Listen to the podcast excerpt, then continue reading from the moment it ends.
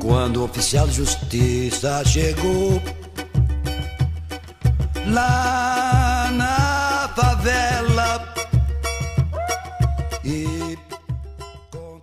Está começando mais um episódio do programa Fala Justa, o podcast que fala da relação entre justiça e direitos humanos de uma forma que você entende.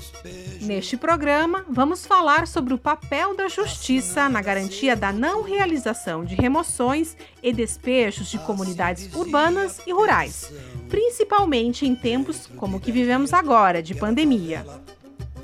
Lembrando que você é sempre nossa convidada e convidado a acompanhar o nosso programa. Sem mais delongas, chama a vinheta.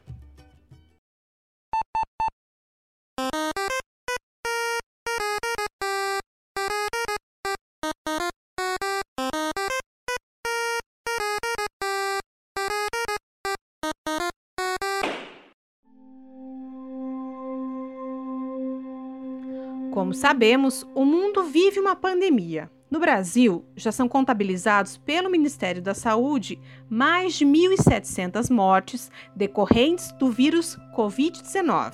E este número não para de crescer. E há também uma subnotificação que não podemos perder de vista.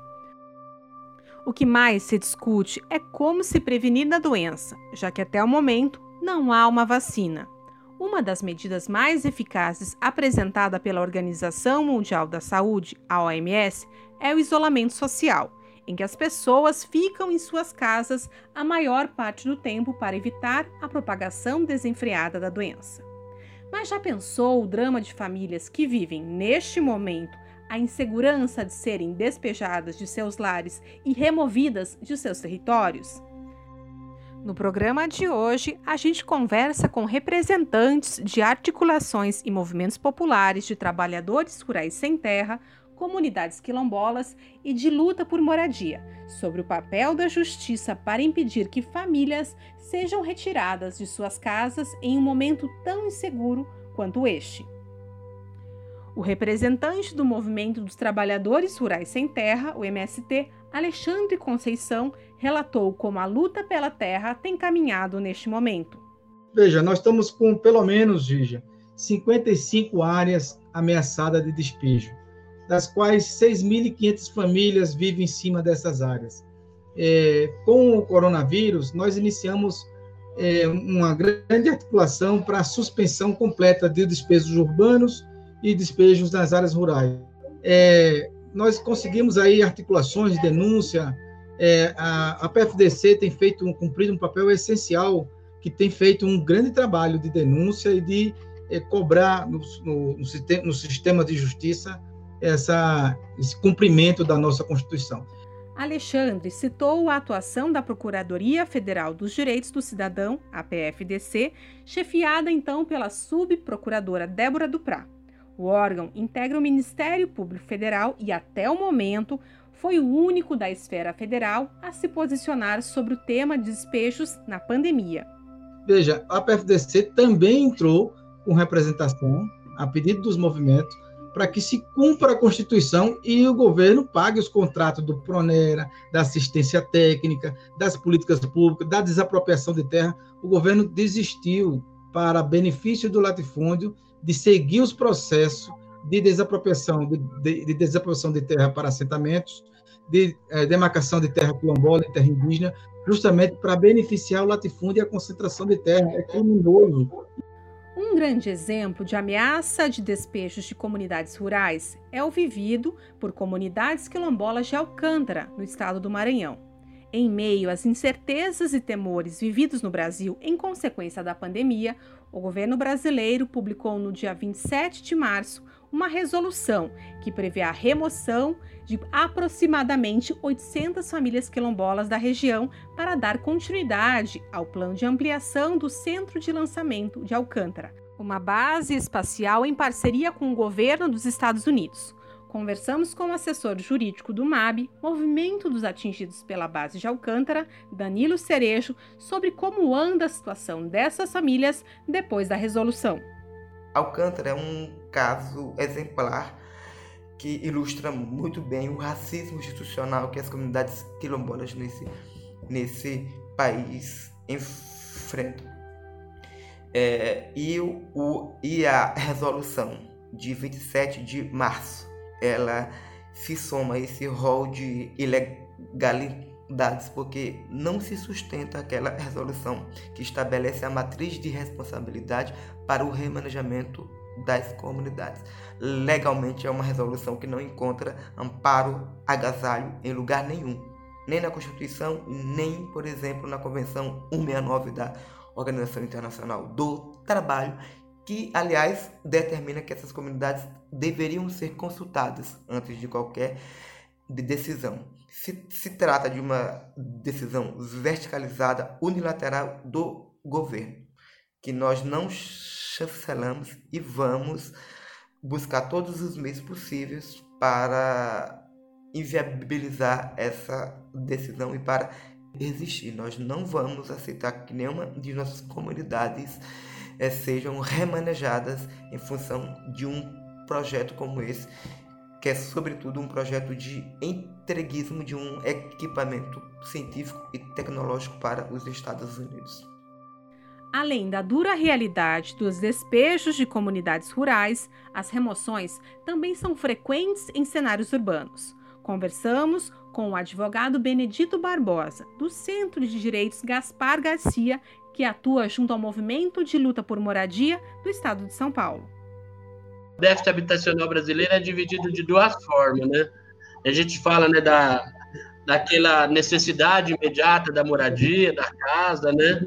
e também fala daquela situação da qualidade da moradia. Então, aquelas, e hoje nós temos um déficit habitacional hoje imediato né, de 7 milhões de famílias que precisam imediatamente de uma casa. Se nós multiplicarmos a média de quatro pessoas na, na casa, nós estamos falando de 30 milhões de pessoas que precisam imediatamente de uma moradia, de uma casa, né?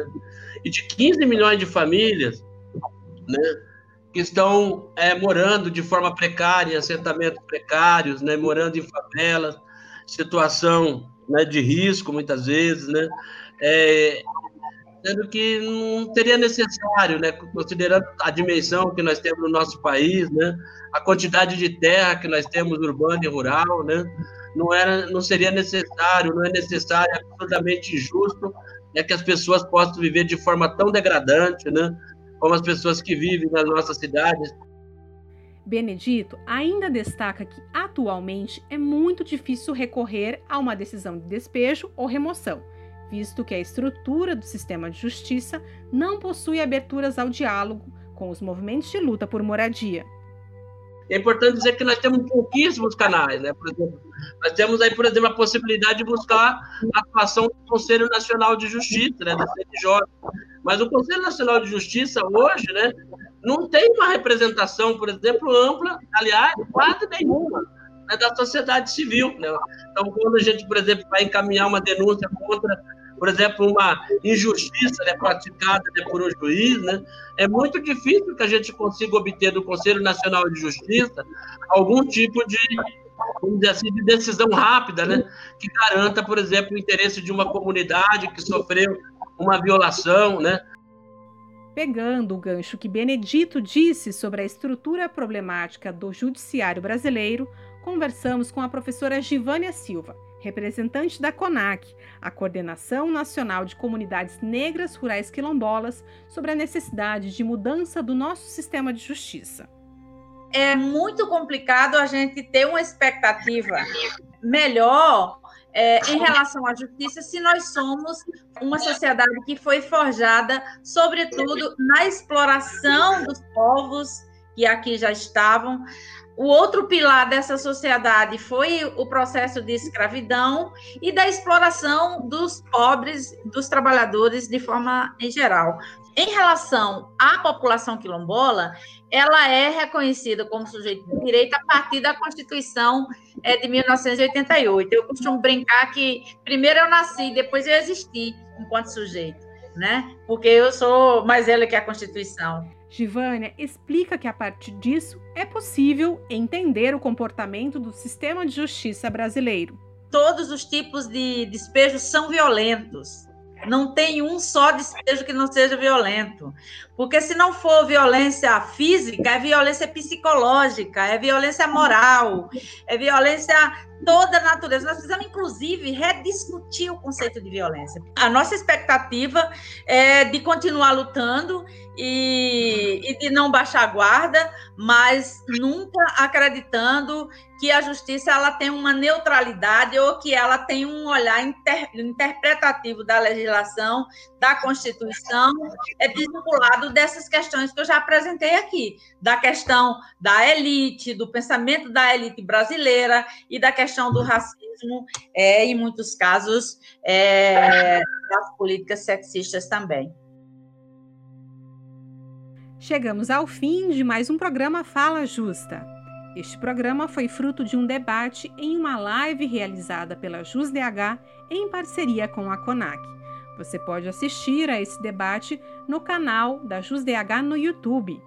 Este programa faz parte de uma campanha da JusDH de reivindicação por uma justiça que atue pautada na defesa dos direitos humanos, ainda mais em um momento difícil de pandemia. Para saber mais sobre a democratização do sistema de justiça, acesse as mídias institucionais da JusDH no Facebook e Twitter e também no nosso site. O endereço é jusdh.org.br.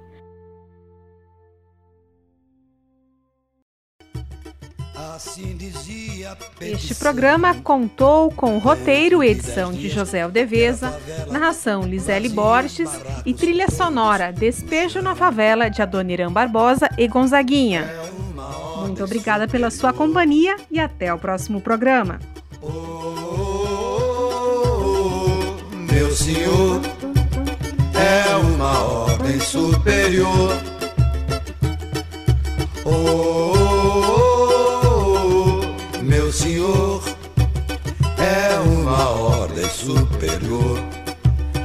Tem nada.